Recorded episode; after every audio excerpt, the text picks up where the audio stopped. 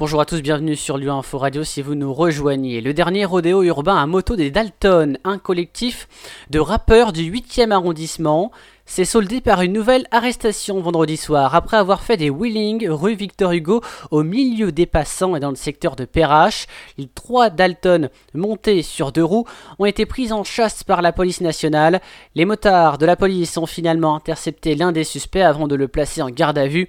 De la préfecture à la mairie écologiste de Lyon, on a dénoncé les agissements des Dalton avant de se féliciter de cette interpellation et de l'action rapide des forces de l'ordre. Si vous empruntez les TCL, cette info est faite pour vous. De nouvelles perturbations pour le métro B pour ce mois de novembre.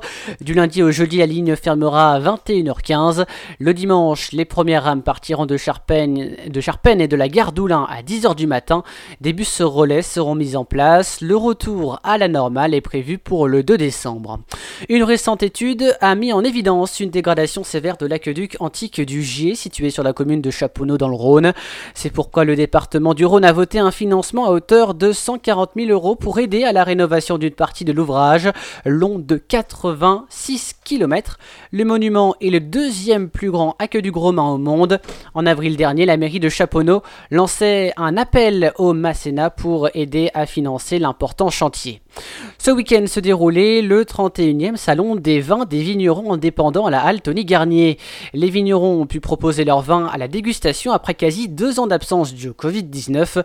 Victor Macquart est allé à la rencontre. Ouvert aux amateurs de vin et aux professionnels, ce salon regroupe des vignerons indépendants français venus de toutes les régions viticoles de France, dans la convivialité et bien sûr, dans la modération, nous pouvions déguster des vins de tout horizon, que ce soit des vins de Bordeaux, de Bourgogne ou encore du Jura. Les vignerons étaient ravis de nous faire découvrir leur savoir-faire et leurs vins issus de leurs exploitations, car pour être vigneron indépendant et donc faire partie de ce syndicat, il faut respecter une charte qui stipule entre autres qu'il faut respecter son terroir, travailler sa vigne, récolter son raisin, vinifier et élever son vin soi-même. Vous pouvez d'ores et déjà surveiller et pourquoi pas participer au prochain salon des vignerons indépendants en vous rendant directement sur leur site internet. Pour ma part, moi ce que j'ai adoré dans ce salon c'est pouvoir découvrir des vins qu'on n'a pas forcément l'habitude de boire et faire donc de nouvelles découvertes. De plus, les vignerons sont toujours ravis de faire découvrir leurs exploitations, parler de leur métier et leur faire découvrir et faire découvrir leurs nouvelles bouteilles.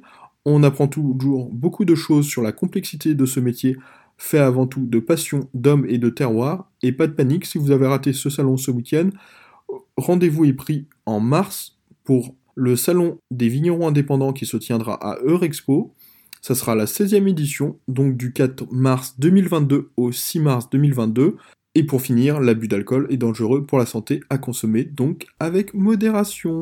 Victor Macquart pour Lyon Info Radio. Dans le reste de l'actualité, c'est les matchs du week-end et on commence par les joueuses de Sonia Bonpastor qui ont réalisé une belle prestation ce dimanche.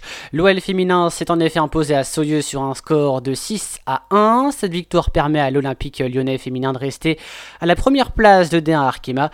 L'équipe doit désormais se concentrer sur le choc face au Bayern de Munich en Ligue des Champions dans 9 jours. Ce samedi soir, l'Olympique lyonnais recevait le Dauphiné du PSG, le RC Lyon qui a réussi à conserver son avance en l'emportant 2 à 1. La réaction du coach Peter Bosch. Euh, on a fait un bloc médian, pas un pressing très haut comme le premier mi-temps, plus au milieu de terrain. Et ça donne nous beaucoup de possibilités pour, pour jouer la contre aussi. C'était pas toujours efficace, mais finalement, il faut le dire ça aussi, bien sûr, et puis la dernière rencontre, c'était le Loup Rugby qui s'est incliné cette fois sur un score de 30 à 8 ce samedi face à Montpellier. Il faudra absolument se rattraper samedi prochain à Gerland avec la réception de Castres, même si les cadres sont toujours absents pour ce choc du haut de tableau.